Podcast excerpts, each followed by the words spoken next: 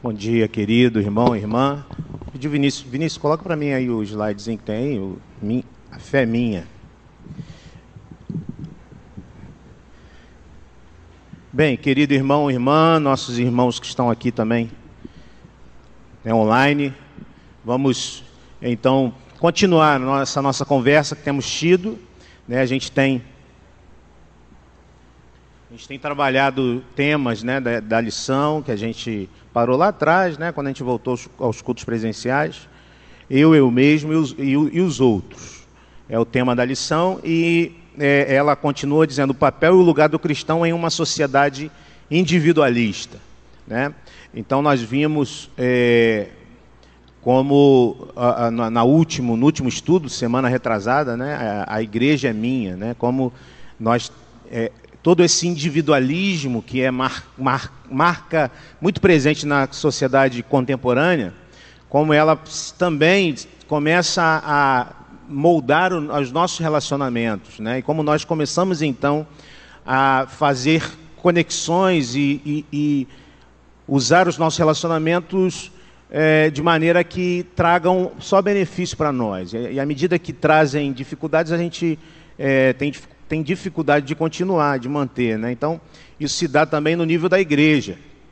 A igreja, nós vimos, muitas vezes nós queremos lidar com a igreja para que a igreja se amolde a nós. Né? Mas nós vimos na semana retrasada que a igreja é corpo de Cristo, né? que há um propósito específico para cada membro.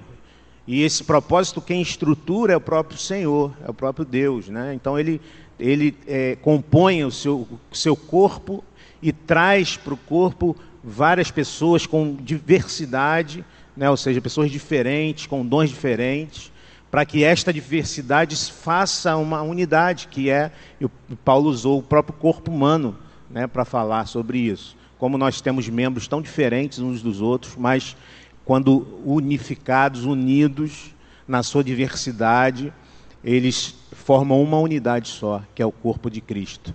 Hoje eu queria, né, é, é, essa, essa, esse estudo que a gente vai fazer, fazer hoje, nem está aqui na lição, não. Eu trouxe um, um, um item a mais para a gente pensar e conversar. E eu queria então conversar com vocês sobre esse tema. A fé é minha. Ah, como também num tempo de individualidades, é, ou de um tempo de é, individualização da vida, a espiritualidade e a fé também tem sido muitas vezes é, vivida a partir das nossas próprias vontades e desejos. Você já, já ouviu a palavra customizar, né? A palavra customizar é uma palavra que está bem na, na moda, é, muito utilizada na moda, né? Roupa e tal. É, é, a gente vai dar também a oportunidade para você falar, tá? Se você quiser, eu vou pedir aí o, o Flávio para ficar atento aí. Tem que, tem que ver lá o microfone sem fio. Se você quiser participar também, só assim, como a gente está transmitindo, né? Seria muito bom que, que, que, as pessoas pudessem ouvir a sua pergunta também lá na. E aí precisa você esperar para chegar o microfone para você. Samuel está aí, Samuel? Beleza, hein? Que benção. Rapazão aí tá se matando a saudade, né, Samuel? Da família. Bem, o que, que é customizar, gente? Palavra que está na moda aí. Hã? Customizar. Ao gosto do cliente. Quando você customiza uma roupa, você faz o quê? Você altera ela para ela ficar do jeito que você quer, né? É algo muito comum. Adaptar.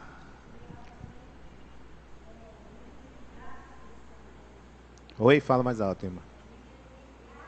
Ah, sim. Você pode reaproveitar uma roupa, né? Mudar para você gastar menos e tal. É, é uma expressão muito, muito comum hoje. E essa expressão vem de um termo do inglês, custom, que é, é um adjetivo que significa feito sob a encomenda. Né? Então, ah, é, elaborado sobre a medida. É quando você faz uma coisa para você, do jeito que você quer.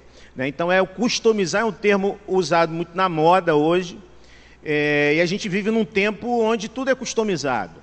Né? A roupa é customizada. Quando a gente pensa em tecnologia, por exemplo, né, as, as nossas, nosso celular, você bota ali o papel de parede que você quer, até mesmo ah, os aplicativos né, te dão a possibilidade de você montar ele do jeito que você quiser, né, ao seu gosto. Então, é, é uma tendência muito forte hoje a questão da customização. Né? É, o problema é o seguinte, irmãos, nesta, nesta sociedade da customização, a fé e a espiritualidade também têm sido muitas vezes customizadas. Ou seja, buscamos uma fé e uma espiritualidade ao nosso gosto. Né? A sociedade pós-moderna é uma sociedade em que as pessoas têm buscado uma espiritualidade ao seu gosto. E muitas vezes isso, isso denota é, é, misturas de várias tendências, de várias espiritualidades e tal. É, é muito comum hoje em dia. Né? Mas nem sempre foi assim. Nem sempre foi assim. Por exemplo, é, na Idade Média, quando a gente vai lá para para a Idade Média, tirar isso aqui, peraí, senão vai me complicar.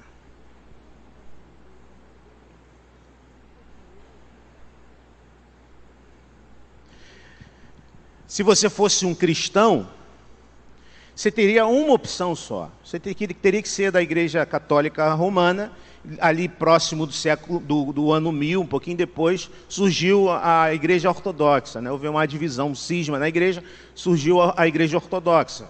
É, é, ou seja, duas opções. E dentro dessa opção, se você contradissesse o que era defendido, você poderia ser excomungado.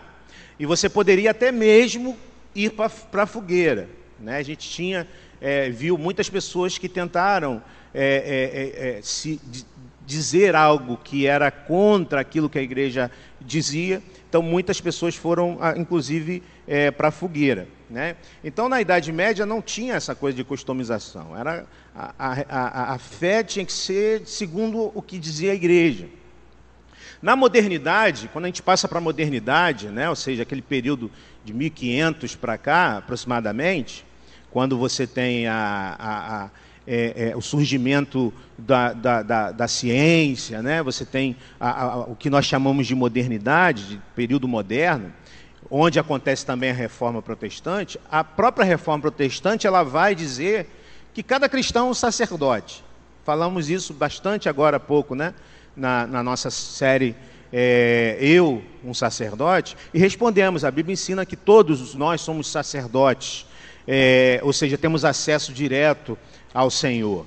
É, há uma diferenciação entre o que é religioso e as demais áreas, a partir deste momento. Né? O religioso está mais ligado à esfera privada e, e é, as artes, a ciência é, e as demais áreas da sociedade estão separadas da religião. Né? Então é isso que acontece e vai acontecer no período moderno. O próprio filósofo Nietzsche ele vai dizer que o seguinte: Deus está morto, né? Essa frase conhecida do Nietzsche. E ele está querendo dizer o seguinte: não é Deus mais, como era na Idade Média, quem é, é quem não é a religião que estipula como que as coisas são, né? que define como as coisas são. Esse era uma, uma, uma, uma, um modo de vida no período chamado Idade Média. A modernidade é um rompimento com essa, com essa, é, com esse tipo de vida né, onde a igreja define e determina como as coisas são. Né? Então, o discurso sobre Deus perde a sua força na modernidade, e aí nós entramos, né, a partir do século passado, no que muitos estudiosos chamam de pós-modernidade. É, a pós-modernidade caracteriza-se pela revalorização da religião, né? a, a, a religião é revalorizada, porque lá, lá na, no período moderno, principalmente ali no século XIX, final do século XIX, início do século XX, é, com o iluminismo e com a, a, o crescimento dessa, da, da, dos, é, do desenvolvimento científico, tecnológico que acontece naquele período, muitos diziam o seguinte: a religião vai morrer. Por quê? Porque a ciência vai conseguir responder todas as questões dos seres humanos. Né, era, era uma aposta que muitos cientistas, é, racionalistas faziam. Só que o que acontece que a pós-modernidade ela traz de volta a religião. A religião está em alta de novo. Não mais a religião como era na Idade na idade, é, na idade Média. No entanto, hoje nós temos, por exemplo, mais de 30 mil denominações chamadas de denominações evangélicas. Mais de 30 mil. Vivemos em tempos líquidos, né? Já falamos sobre isso. O, o Balma faz, fala, faz essa, essa metáfora. O homem pós-moderno tende a colocar vários elementos religiosos num liquidificador e misturar para ter uma religião que seja sua, uma religião customizada, uma espiritualidade do seu jeito. É assim que, que a sociedade pós-moderna é, vive, o homem pós-moderno tem vivido. Né? A religião ainda está em alta, mas não mais uma espiritualidade monolítica, mas, é, mas muitas religiosidades. Muitas religiosidades. É comum hoje você vê a pessoa, ela vai, ela vai na igreja, ela sabe os hinos da igreja, mas ela não tem, ela ela ela tá, mas não tá, né? Ela também vai lá quando convida, vai lá no, no, no, no espiritismo. Ela tem, ela ela absorve é, elementos do, das é, religiões orientais. Né? Ela faz, ela customiza a sua espiritualidade e a sua fé é, a partir da sua própria vontade. Mas há também, dentro da, da igreja evangélica brasileira, essa ideia de que Deus é um Deus que está aqui para me servir. A minha fé é uma fé que se dirige, ou que, se, é, que eu exerço, a partir da, da possibilidade de que as minhas vontades sejam satisfeitas. Né? Então Deus deixa de ser um Deus para ser um ídolo. Né? O Deus é o que eu quero, o dinheiro, a prosperidade financeira, a cura da doença e por aí vai. Deus é só um meio para eu alcançar isso. Então, isso é muito comum também hoje em dia. É... Então, uma das as marcas dessa espiritualidade no século 21, eu trouxe algumas aqui. Primeiro, subjetividade. O eu acho, o eu sinto, são as máximas expressões dessa nova espiritualidade. Eu acho isso, eu estou sentindo. O culto foi bom porque eu me emocionei, eu me arrepiei. Né? Em determinado momento ali foi falado alguma coisa que me arrepiou, quer dizer, me, me serviu a partir de uma subjetividade, a partir de emocionalismos. Né? Ou seja, nós adaptamos as nossas experiências as nossas preferências e montamos uma fé subjetiva, extremamente pessoal para nós. Né? Uma outra característica, obrigado Daniel, uma outra característica é a infantilidade, que também é uma marca muito presente na espiritualidade, na fé pós-moderna. Deus é visto como Salvador, mas não como Senhor. Deus é visto como Salvador, mas não como Senhor. A espiritualidade é, é, é, é, me serve somente no nível da utilidade e nunca no nível do compromisso profundo. Essa também é uma marca da é, espiritualidade do século 21. Uma outra característica é sincronicidade. O que é sincronicidade? Deus está agindo nas mínimas coisas para fazer com que os meus planos deem certo. Deus está todo o tempo agindo para fazer só que, que os meus planos deem certo. Né? As pessoas pegam assim, pastor, mas é assim. A Bíblia diz: todas as coisas cooperam para o bem. Aí esquece do restante do versículo, né? Porque só o início do versículo me interessa. Bem de quem? Da, dos que o amam e dos que foram chamados de acordo com o seu propósito. Só que as pessoas pegam aquele iníciozinho e monta uma, uma fé e uma espiritualidade de sincronicidade. Deus está trabalhando o tempo todo para que os meus planos sejam feitos, para que os meus projetos sejam realizados. E não, não a ideia do texto. Deus está trabalhando para que o propósito dele seja feito. E, esse, e o propósito dele é o melhor para mim. Veja como a coisa muda de figura. Né?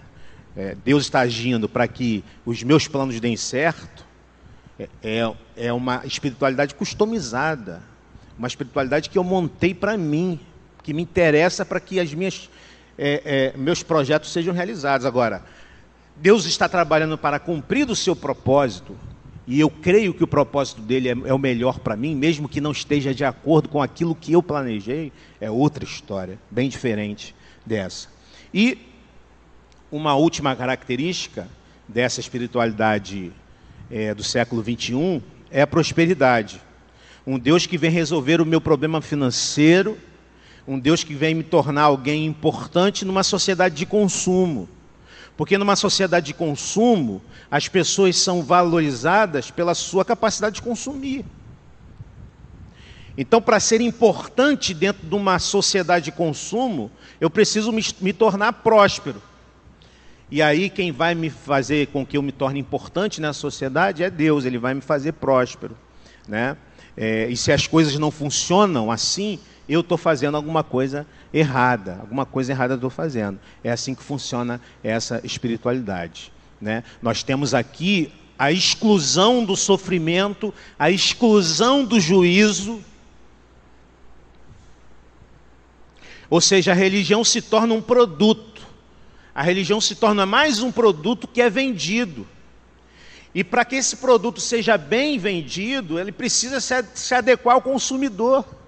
Não é assim na lógica de mercado?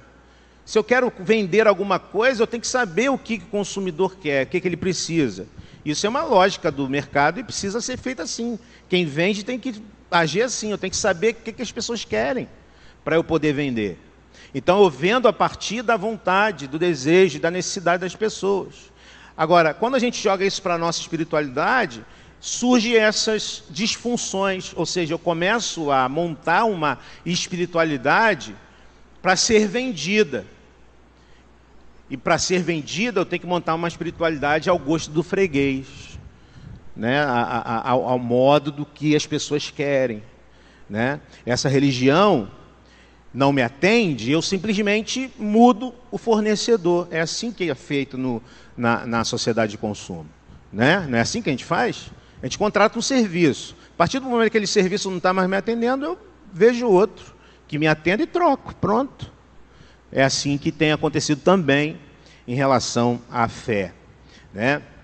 Muitas vezes nós, homens e mulheres que vivem nesse tempo, corremos o risco de nos relacionarmos com Deus desta forma, como se Ele fosse um ser que existe para realizar os nossos desejos, né? Porque essa é a tônica da espiritualidade pós-moderna.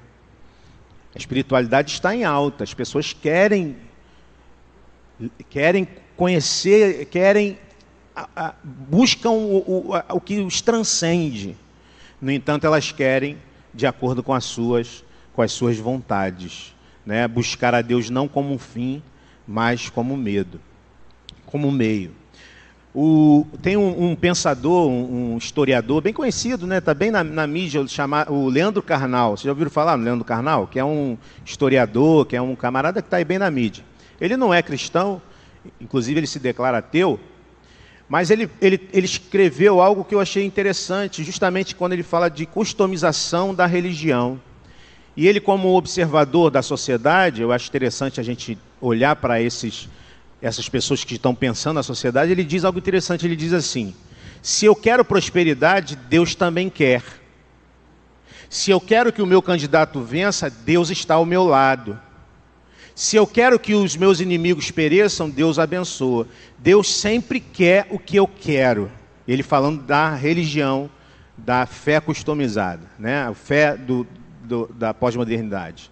Ele diz: Deus nunca me contraria nunca pensa diferente de mim, nunca realiza o terceiro dos sete pedidos encontrados no Pai Nosso. Seja feita a vossa vontade, assim na terra como no céu.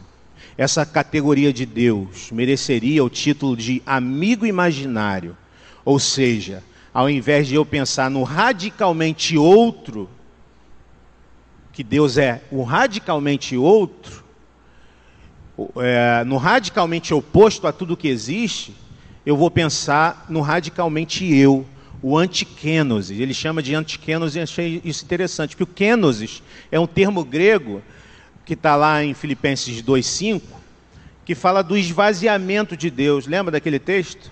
É, é, Tende em vós o mesmo sentimento que houve em Cristo Jesus, que, que mesmo sendo igual a Deus, não usou como usurpação ser igual a Deus, antes a si mesmo se esvaziou. Esse termo aqui, o kenosis, se torna um termo importante na teologia, fala do esvaziamento de Deus. O esvaziamento de Deus se refere à sua, à sua, é, à, à sua escolha de se esvaziar de muitos dos seus atributos para se tornar um ser como eu e você. Imagina que um Deus onipresente, onisciente, todo-poderoso, ele tem que se esvaziar para se tornar um bebê no ventre de Maria. Estamos aí no Natal. O antiquenos é o, é o seguinte: se eu sou convidado a me esvaziar para imitar a Cristo e para me tornar um discípulo de Cristo, o antiquenos é o contrário. Eu me encho de, das minhas razões e torno Deus e, e, e transformo Deus à minha imagem e semelhança. Então eu começo a usar a minha fé para que as minhas ideias sejam então, é, sejam então é, é, aprovadas, sejam então, então colocadas. Eu não estou interessado em saber como Deus quer que as coisas aconteçam, mas eu torno Deus alguém que fala e que, e que fala algo que, na verdade, é eu que quero falar. E é isso que ele, disso que ele está falando, a religião e a fé e a, e a espiritualidade do século XXI é essa espiritualidade. Né? Acho que a Maria quer, quer, quer falar, Maria? Não? É essa espiritualidade. Então, querido irmão e irmã, é, eu quero olhar para um texto lá de João 6. Queria que você abrisse aí sua Bíblia.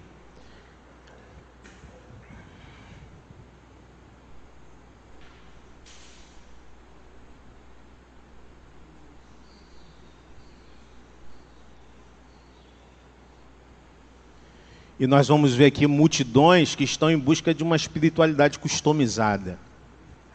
Na época de Jesus não tinha esse termo ainda, mas as pessoas já viviam, já buscavam uma espiritualidade que estivesse é, que estivesse de acordo com a sua própria é, vontade, né?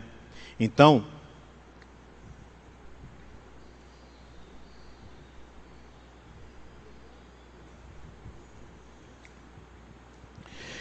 João 6, a gente vai ver, a gente vai ver o seguinte, que, que, que Jesus,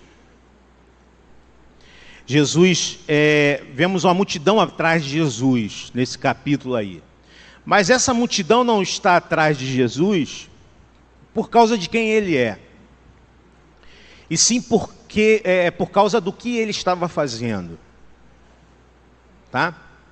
Jesus havia alimentado uma multidão com dois pães e cinco peixinhos. Cinco mil homens, tirando as mulheres e as crianças.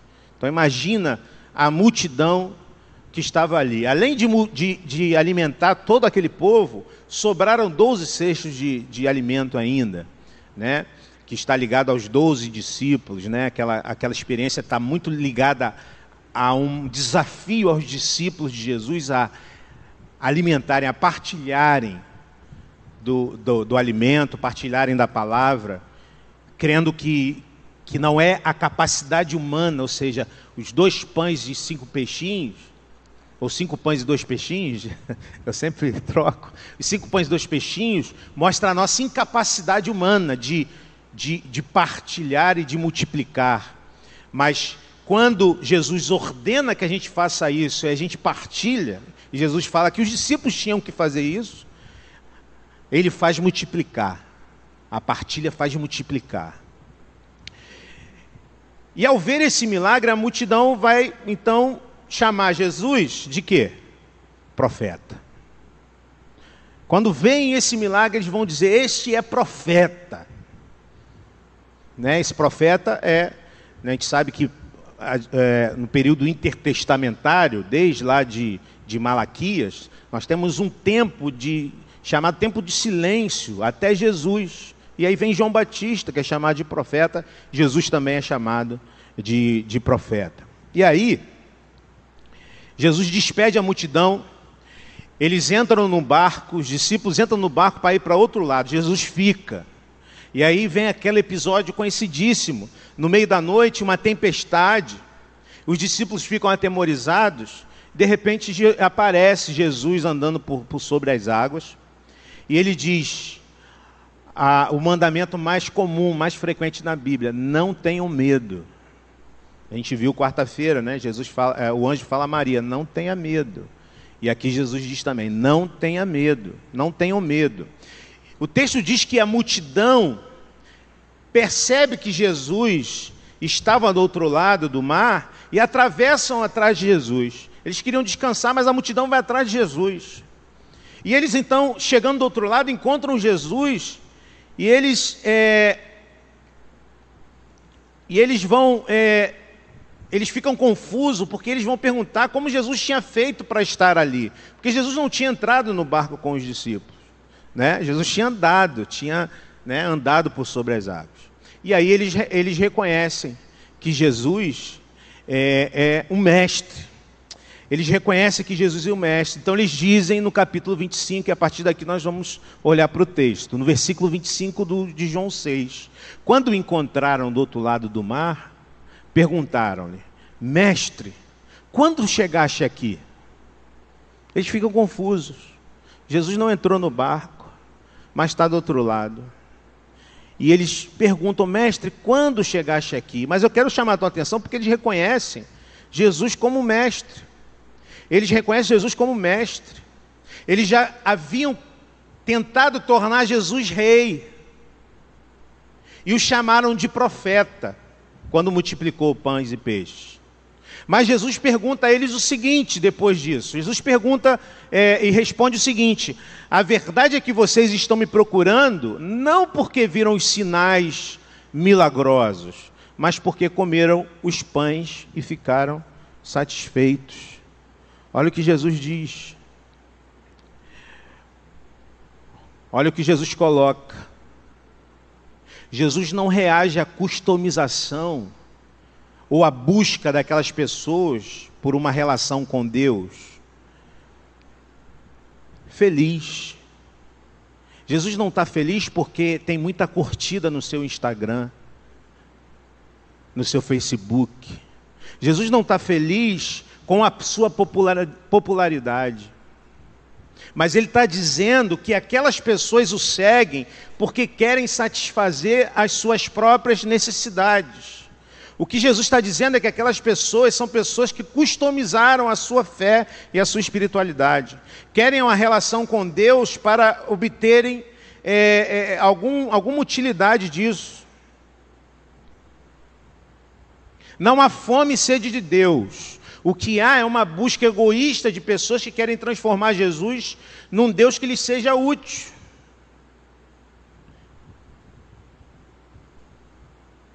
E aí, Jesus vai continuar dizendo: Não trabalhem pela comida que se estraga, mas pela comida que permanece para a vida eterna, a qual o Filho do Homem dará a vocês. Deus, o Pai, nele colocou o seu selo de aprovação. E aqui é interessante a gente entender de que Jesus está falando aqui, desse selo de aprovação, e para isso a gente tem que voltar muitos anos e ir lá para o Êxodo, no início do Êxodo, Moisés está pastoreando as ovelhas do seu sogro, os rebanhos do seu sogro. De repente ele percebe que tinha um arbusto pegando fogo. Né? Algo comum naquela região árida. No entanto, algo chama a atenção de Moisés: o que? Não se consumia. Pegou fogo, daqui a pouco você olha de novo, só está. O arbusto só vai estar tá a fumaça, né? É, porque se consome, o fogo vai consumir o arbusto todo. Não, não se consumia aquele arbusto, ele fica curioso, ele chega perto e ele ouve uma voz: Moisés, tira a tua sandália dos teus pés, porque essa terra é santa. Em outras palavras, é, entre os homens há diferenciação de dignidade. A gente que tem mais, a gente que tem menos. A gente que tem sandália, a gente que anda descalço. A gente que tem é, muito que comer, escolhe. A gente que não tem que comer ou não tem como escolher. Né? Mas diante de mim, Deus, todos são indignos. Tira a sua sandália, porque diante de mim, todos são indignos.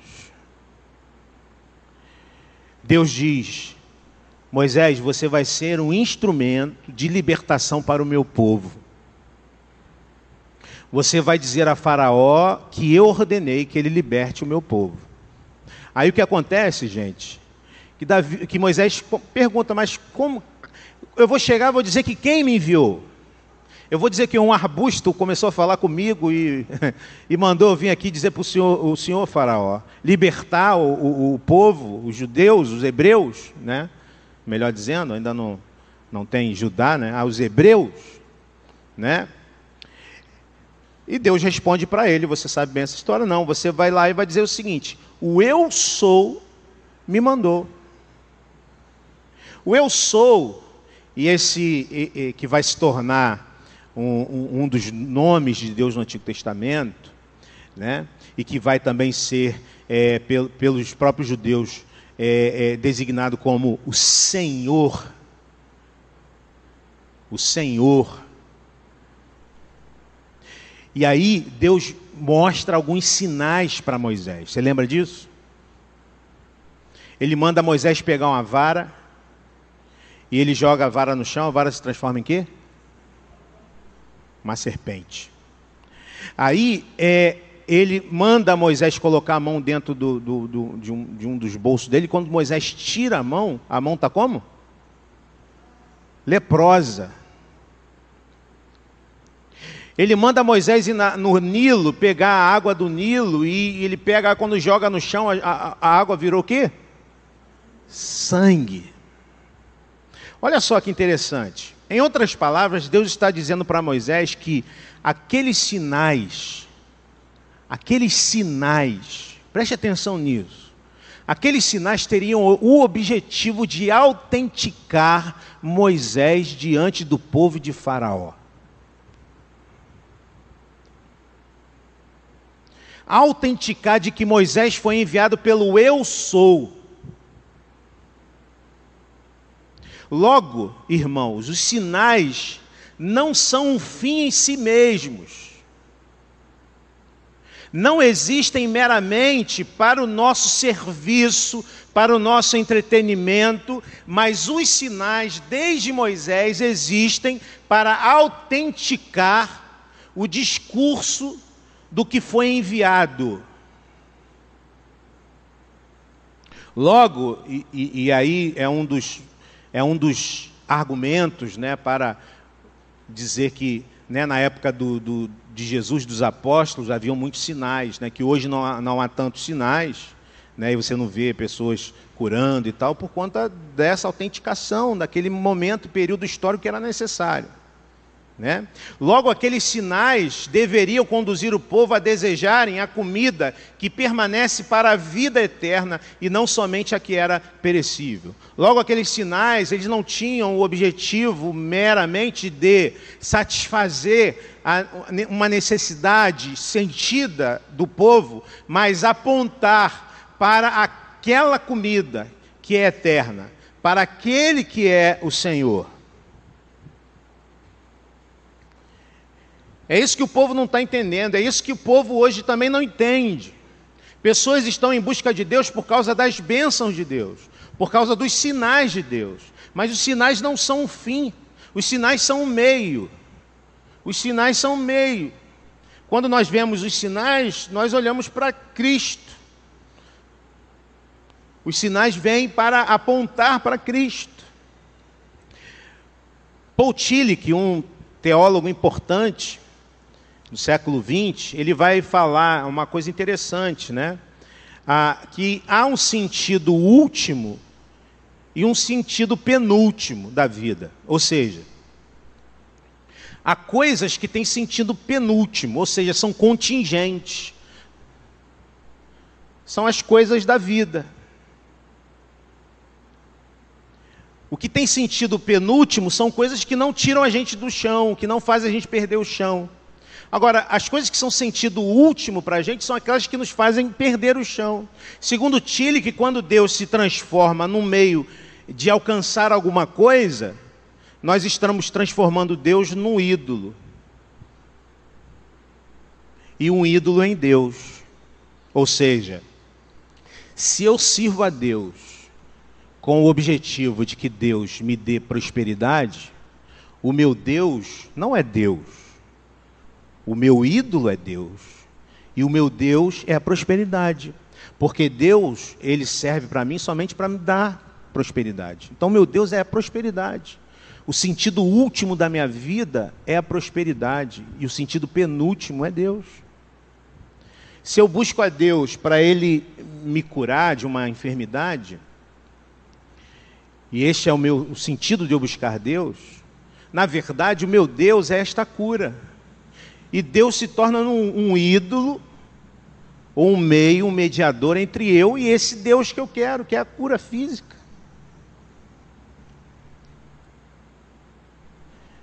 A fé customizada, a fé que é minha, e que eu transformo para me beneficiar é esta fé que atende às minhas necessidades.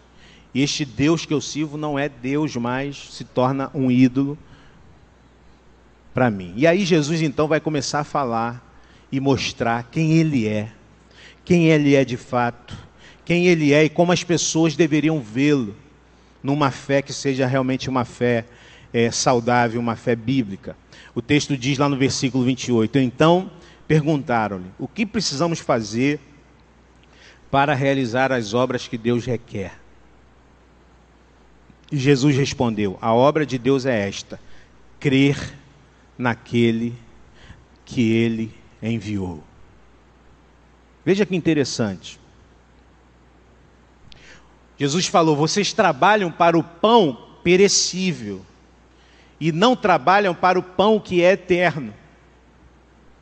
A multidão então pergunta: então o que devemos fazer? Então, qual devem ser as nossas obras? O que eu devo realizar para eu ter esse pão eterno? A resposta que Jesus dá é esta. Viu, Mateus?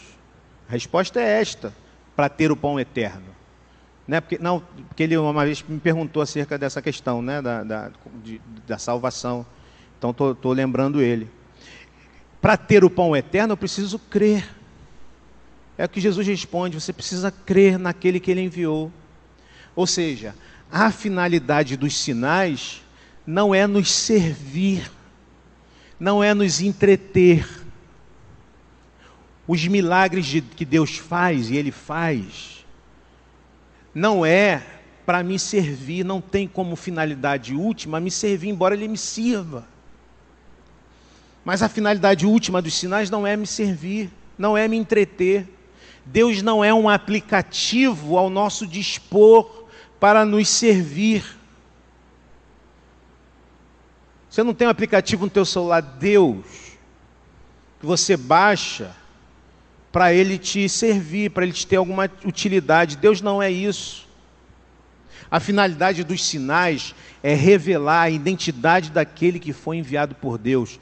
Os milagres que Jesus está fazendo aqui não é e não tem, não, não tem motivação última de trazer benefício para as pessoas, embora traga, embora Jesus seja misericordioso, olhe o sofrimento das pessoas e deseje abençoá-las. Mas a função última dos sinais é apontar para a divindade de Jesus, é revelar aquele que Deus enviou em Cristo.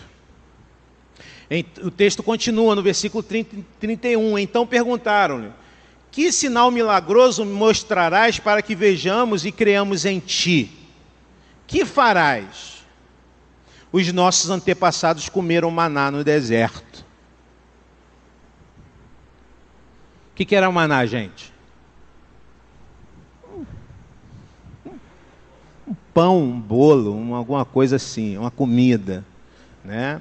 Durante 40 anos o povo comeu maná no deserto. Né? Hã? sem manteiga, segundo Nelson, sem manteiga, 40 anos comendo. Moisés foi um instrumento desse sinal, um pão, uma comida, algo para alimentar o povo durante 40 anos. Moisés aqui está sendo afirmado e Jesus questionado. Aqui Moisés está sendo afirmado e Jesus está sendo questionado. Qual sinal milagroso? Você percebe a, a pergunta? E o teor dela? E o questionamento que ela traz? E a afirmação de Moisés? Qual, ser, qual sinal milagroso você mostrará para que o vejamos e creamos em ti? Que farás?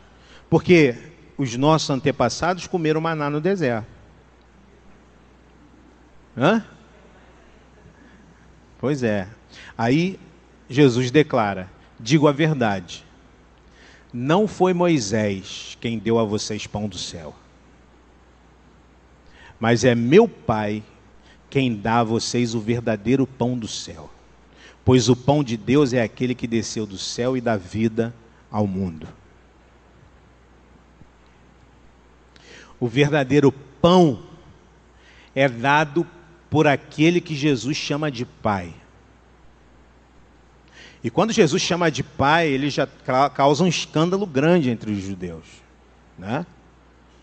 Que intimidade é essa que esse camarada tem, chamando Deus de Aba, papai, pai, um termo íntimo? É, aquele que se revelou a Moisés como totalmente outro, como totalmente santo, que disse: Tira a tua sandália para pisar nessa terra, porque você não é melhor que ninguém aqui, você é indigno como todos os demais. O que Jesus está dizendo aqui, irmãos, é que toda a vida vem do Pai. O que Jesus está dizendo aqui é isso. Vocês estão focando suas vidas no pão,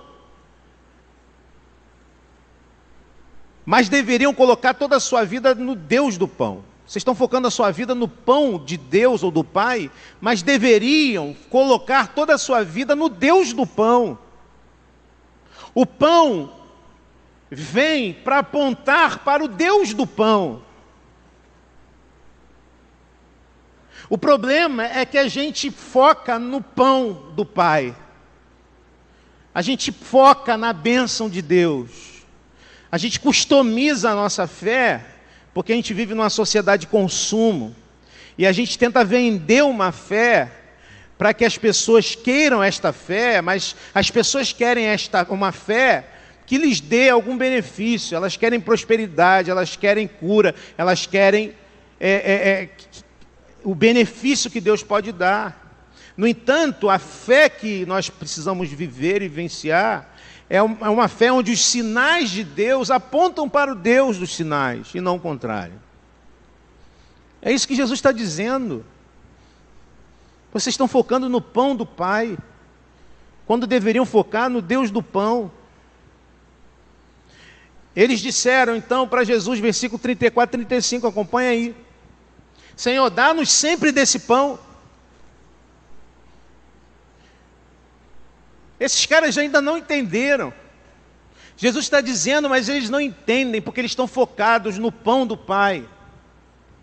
E eles dizem para Jesus: então dá esse pão para a gente. E aí Jesus responde: Eu sou o pão da vida. Eu sou o pão da vida. Eu. Este pão já foi dado. Esse pão já foi enviado. Aquelas pessoas só pensam no ventre. Aquelas pessoas só pensam em satisfazer as suas necessidades sentidas, como falamos no, no texto da mulher samaritana. Diante da promessa, eles pedem logo, então dá logo esse pão aí. Porque esse pão que, que eles querem é o pão que leva para o sepulcro, é o pão perecível. Mas o pão que Deus dá é o pão que leva para o além sepulcro, que não perece. Há o pão que oferece saciedade, mas há o pão que oferece eternidade. Qual vocês querem? Qual vocês querem como sentido último? Porque todo mundo precisa de pão para saciar sua fome. Como sentido penúltimo. Mas como sentido último, muita gente está querendo o pão para saciar a fome, a prosperidade, o dinheiro, a, a, a, os bens materiais, um, um, bom relacionamento, um bom emprego. Esses têm sido os sentidos últimos da vida de muita gente, quando deveriam ser o sentido penúltimo. Há o pão que perece no estômago, mas há outro que permanece, e quem come dele também permanece. Se Jesus é o sentido penúltimo da nossa vida, só servirá para nos dar as coisas perecíveis que são efêmeras e passageiras. Mas se Ele é o sentido último da nossa existência, o maior anseio do meu coração será por Ele mesmo, por Jesus. Isso nos bastará. As coisas boas da vida são sinais que Ele usa para apontar para Ele mesmo. Tem tudo a ver com o que a gente está também estudando à noite no livro de Eclesiastes. Tudo que está debaixo do sol é bom, mas não satisfaz. E a gente vive nessa tensão. Por isso nós precisamos olhar para aquele que está acima do sol e aquele que acima do sol veio e mergulhou na nossa realidade para que as coisas boas desta vida ganhem sentido real, para que o pão perecível então se torne bênção. Ele precisa ser sentido penúltimo e não pode ser sentido último. Sentido último precisa ser Jesus Cristo. Quem é Jesus?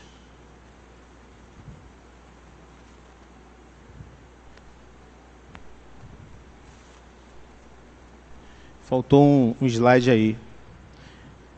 Eu vou ler aqui para vocês. Há uma forma de se obter a vida eterna, mas ela não vem através de um mergulho existencial na minha própria espiritualidade subjetiva e customizada, mas de um encontro com o Deus Criador na pessoa de Jesus. Esqueci de botar ali, mas é importante essa afirmação nesse momento há uma forma de se obter a vida eterna, mas ela não vem de um através de um mergulho existencial na minha própria espiritualidade subjetiva e customizada.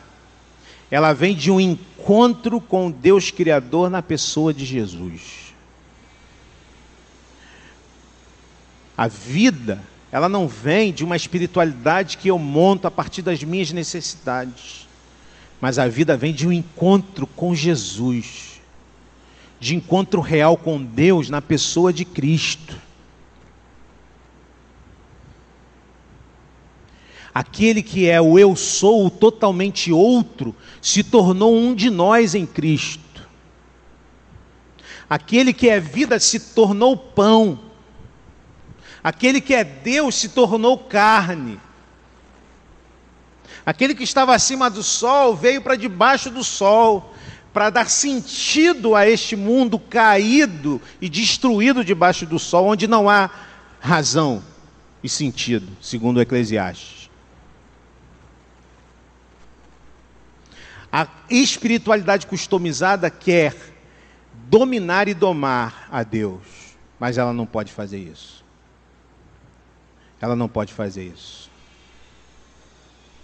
O texto continua: aquele que vem a mim nunca terá fome, aquele que crê em mim nunca terá sede, mas como eu disse, vocês me viram, mas ainda não creram. Precisamos crer que Jesus é aquele que ele disse que é, não apenas acreditar, não apenas fazer como fazemos em toda, tantas áreas da nossa vida, olhamos alguma coisa e acreditamos fracamente, como numa sociedade pós-moderna, onde as pessoas olham uma coisa, ah, tá bom, tá certo, olham outra, tá certo, mas nada é real e verdadeiro, porque a verdade está em, em cada pessoa, em cada escolha, em cada maneira como as pessoas constroem a sua própria relação com a realidade. Essa é a maneira da pós-modernidade das pessoas. Cada um tem a sua verdade, cada um constrói a sua verdade a partir da sua, da, das suas próprias, é, das suas próprias, é, dos seus próprios pressupostos. Mas o Evangelho nos convida a crer em Jesus, a crer que Ele é quem Ele disse que é. Crer em Jesus Cristo é o que diz a palavra. O texto continua: Todo aquele que o Pai me der virá a mim, e quem vier a mim eu jamais rejeitarei. Porque a vontade de meu Pai é que todo aquele que olhar para o Filho e nele crer tenha a vida eterna, e eu ressuscitarei no último dia. O pão que vocês comem levam para o sepulcro, mas o pão que Deus oferece é o pão que vai fazer com que vocês ressuscitem lhes darão a vida eterna. Pulou para o 55. Pois a minha carne é verdadeira comida, o meu sangue é verdadeira bebida. Todo aquele que come a minha carne e bebe o meu sangue permanece em mim e eu nele. Interessante que aqui o discurso vai ficando duro e pesado. Porque para o judeu a ideia de canibalismo é uma ideia insana. Mas o que Jesus está dizendo aqui é que o sangue simboliza e representa a vida. O que Jesus está dizendo aqui é que o próprio Deus se faz carne e sangue para transformar a nossa realidade. Toda a vida deriva de Deus, Ele é o pão da vida. Então, diante de um Deus que se recusa a se dobrar diante das vontades humanas, como Jesus está fazendo aqui com esse povo, muitos decidem deixar de seguir a Jesus por causa um, do discurso duro de Jesus. Sabe aquela coisa assim? Eu vi um vídeo uma vez, eu ia trazer, esqueci de, de baixar. Que, que vai, é, Jesus vai, vai ganhando vários seguidores no Twitter. Sim, imaginando o Twitter de Jesus, né? Aí vem as notícias ali do nascimento de Jesus, aí vai se ganhando um montão de seguidor. Aí Jesus faz os milagres, multiplica o pão, ganha, ganha mais seguidores. Aí quando Jesus começa a pregar essas coisas aqui, aí vai diminuindo os seguidores de Jesus. Vai diminuindo os seguidores de Jesus porque esse discurso é duro demais. E quando ele chega na cruz, quantos seguidores ele tem? Zero.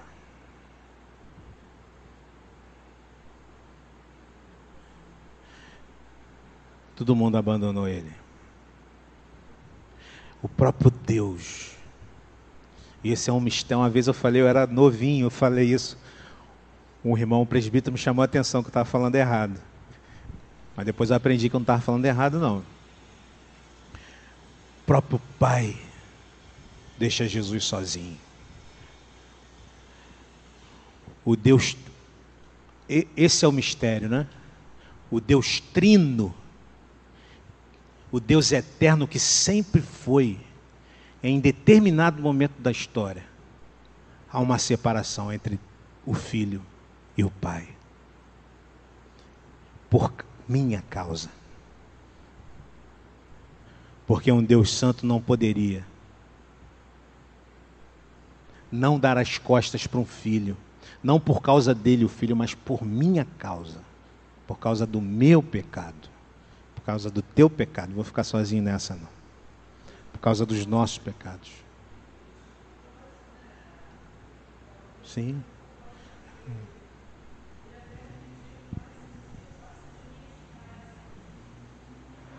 Sim. Como ser humano que era, igual a gente, não quer sofrer, ninguém quer, né? Mas ele vai até o final. E naquele eu estou chamando atenção para esse mistério. Isso é um mistério, não dá para compreender isso, logicamente. Deus abandona o filho ali na cruz, o Deus trino, esse Deus que é um só, em três pessoas, de repente Jesus está sozinho. Aqui, quando estava fazendo milagre, tem um montão de seguidor no Twitter de Jesus. Mas na cruz, zero, ninguém mais. Né? É ninguém mais segue a Jesus. Esse discurso é muito duro. As pessoas começam a abandonar ele. Né? O, Instagram, o Instagram de Jesus começa a ficar bem vazio. Muita gente deixa de segui-lo. O texto diz no versículo 66: Daquela hora em diante, muitos dos seus discípulos voltaram atrás e deixaram de segui-lo. O que acontece com quem customiza a sua fé e espiritualidade diante de Deus é isso. Tanta gente que acreditou no discurso de que se você está com problema, você vai para a igreja, que Deus vai resolver o seu problema. E tanta gente retrocedeu e não quer saber de igreja, de fé, de Cristo por causa disso. Por quê? Porque quando ouviram Jesus falar, perceberam que não era isso, e que o discurso era duro, e que o segmento de Jesus não promete vida boa, tranquila. Muito pelo contrário. A bem-aventurança do discípulo vem com a perseguição, como disse Jesus. E esse discurso é duro para quem busca Deus, para quem busca Deus, um Deus customizado, uma fé customizada, a, a, que, que, que, busca atender às suas é, necessidades sentidas. É duro. É duro. As pessoas não continuam, porque não há fé. Não há fé em, em Jesus Cristo, real e verdadeira. E aí, o texto continua. Jesus perguntou aos doze: Vocês também não querem ir? Simão Pedro lhe respondeu: Senhor, para quem iremos? Tu tens as palavras da vida eterna. Nós cremos e sabemos que és o Santo de Deus. Pedro aqui, Pedro de vez em quando vem falar besteira, mas Pedro aqui mandou, lacrou, como diz a garotada aí. Né? E a pergunta é, e aqui nós temos o crer. Na contramão do retroceder, o crer. Muitos retrocedem, mas muitos creem. E a pergunta que a gente precisa se fazer é: o que eu faço diante de um Deus que se recusa a dizer o que eu quero? E que se recusa a fazer o que eu quero que ele faça? Eu acho que essa é a pergunta que a gente precisa se fazer. O que eu faço diante de Deus que se recusa a ser um Deus que customizado? A ser um Deus que diz o que eu quero que ele diga, ou faz o que eu quero que ele faça. E quando não faz o que eu quero que ele faça, ou não diz o que eu quero que ele diga, o que eu faço? Eu retrocedo? Porque se eu retrocedo, a minha fé é essa fé do meu jeito, que eu customizei. Agora, se eu creio, se eu creio no que ele diz, o que ele fala, mesmo que isso vá muitas vezes contra aquilo que eu quero, este é o caminho de fé, este é o passo de fé que eu preciso dar diante de Jesus. Pedro diz: Nós cremos e sabemos. Pedro chama Jesus de Senhor, a mesma maneira como dele se apresentou a Moisés. Cremos que tu és o eu sou, é o que está dizendo Pedro. Nós cremos que tu és aquele que se fez carne. Irmãos, o convite hoje para nós é para crer. Porque se você vem até Jesus com o objetivo de que Jesus te dê coisas, coisas que você entende serem boas para você. Saiba que Deus não existe para isto, embora Ele faça, embora Ele realize coisas boas na nossa vida. Ele não existe para isso, embora faça. Ele quer que você venha crendo que Ele é o Eu Sou, que entrou na história através de Jesus. Ele quer que você creia que Ele é o pão da vida e suficiente para te dar plenitude de vida. Quando nós cremos na contramão de uma fé customizada e pós-moderna, algumas coisas então acontecem irmãos, para a gente fechar aqui, tá? 10 e 14. Algumas coisas acontecem quando a gente crê, quando a gente se nega a ter uma fé customizada. Algumas coisas acontecem. Primeiro, acontece transformação. Poderia dizer aqui também maturidade. Quando cremos, entende, entendemos que somos seres mutáveis, inconstantes e falhos, que se relaciona com um Deus imutável. Eu sou, eu sou, denota isto. E percebemos que nessa relação precisamos de transformação. Ou seja, me relaciono com Ele não para me satisfazer, mas para ser transformado por Ele. Transformação, maturidade.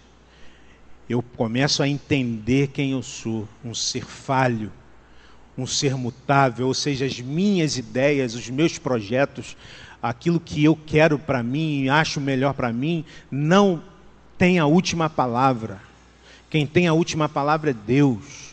Ele é um ser imutável, ele é o eu sou. Ele sabe muito melhor do que eu, do que preciso. E aí eu ganho maturidade quando eu então a, a, é, entro e aceito o desafio de crer. Crer em quem Jesus é. Transformação, mas também descanso. Um missiólogo que estava traduzindo a Bíblia para uma língua indígena, quando encontrava em João a expressão crer, deixava um espaço, porque naquela língua não tinha uma palavra para traduzir, para que, que, que, denotava esse, esse termo. Né? É, é, o problema é o seguinte, que em Mateus, essa palavra aparece nove vezes, em Marcos 14 vezes, em, em Lucas nove vezes, mas em João essa palavra aparece 85 vezes.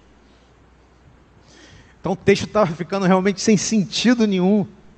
Parece que era importante saber como expressar essa palavra aqui. Certo dia, um homem da tribo chegou correndo de muito longe, exausto.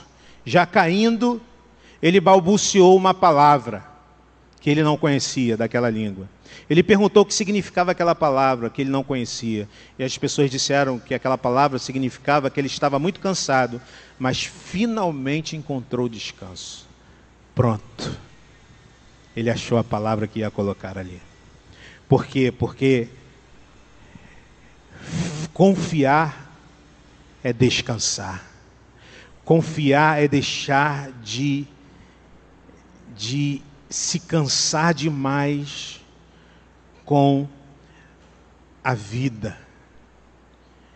É deixar de criar expectativas e viver o dia a dia a partir das expectativas e demandas. Isso é cansativo. As pessoas na sociedade pós-moderna estão cansadas. Os divãs estão lotados. Os antidepressivos são comprados, são fabricados aos milhões. Porque o homem pós-moderno é um homem cansado, cheio de demandas, cheio de inseguranças. Ele não sabe o que vai acontecer com ele. Ele precisa tomar as, as escolhas da vida, as decisões da sua vida, sem nenhuma garantia de que aquilo é o certo ou não é. Cada um tem a sua verdade. Isso cansa. Maturidade, transformação, descanso e confiança. Um homem conectou dois prédios com uma corda. Já viu essas, esses desafios? O homem conectou dois prédios com uma corda, disse que iria atravessar, perguntou quem acreditava. Todos levantaram a mão, acreditamos. Aí ele atravessou e todos aplaudiram. Ele se empolgou, perguntou: acreditam que eu atravesso com uma bicicleta? Sim, sim, gritar, gritou a multidão. Ele atravessou. Todos aplaudiram. Ele voltou. Agora eu vou atravessar com a bicicleta e sem mãos. Vocês acreditam? A multidão. É, acreditamos. Ele atravessou. E todos aplaudiram. Ele disse assim: então, agora eu vou atravessar pela bicicleta, sem as mãos, e com uma pessoa na garupa. Quem se voluntaria? Vocês acreditam sim? Então quem se voluntaria? Ninguém se voluntariou. Qual a diferença entre acreditar e crer? A diferença é que quem crê, confia. Quem crê, se entrega. Quem crê, rompe com medo. Eu quero fazer então algumas perguntas para você, depois eu vou abrir também para você fazer algumas perguntas, tá bom? Primeira é: você está em busca de qual pão? Essa é a pergunta que a gente tem que sempre que fazer, irmão. Sabe por quê? Porque no, nossa tendência humana, natural, é querer viver a partir do ventre. Essa é a nossa tendência humana. De todos nós, porque todos nós somos indignos. Lembra do Moisés entrando no. pisando no, num, num terreno santo? Tem que tirar a sandália? Porque você é indigno, tem que tirar a sandália. Todos nós somos indignos, ou seja, todos nós temos a tendência natural de vivermos a nossa vida colocando o sentido dela no pão perecível. Dinheiro, sucesso profissional, afetividade, casamento, relacionamentos. Mais o que? Beleza física, sucesso acadêmico, sucesso religioso. E por aí vai. Pão perecível. Não que essas coisas não sejam boas, casamento, sucesso profissional, afetividade, não que essas coisas sejam ruins em si, mas quando se tornam sentido último da vida, só geram frustração. Hã? Vaidade. Está ligada ali, ligada no Correler, no Eclesiastes. Vaidade. Vapor, fumaça, rebel. Lembra do rebel, termo do, do hebraico? Fumaça. A gente acha que vai pegar.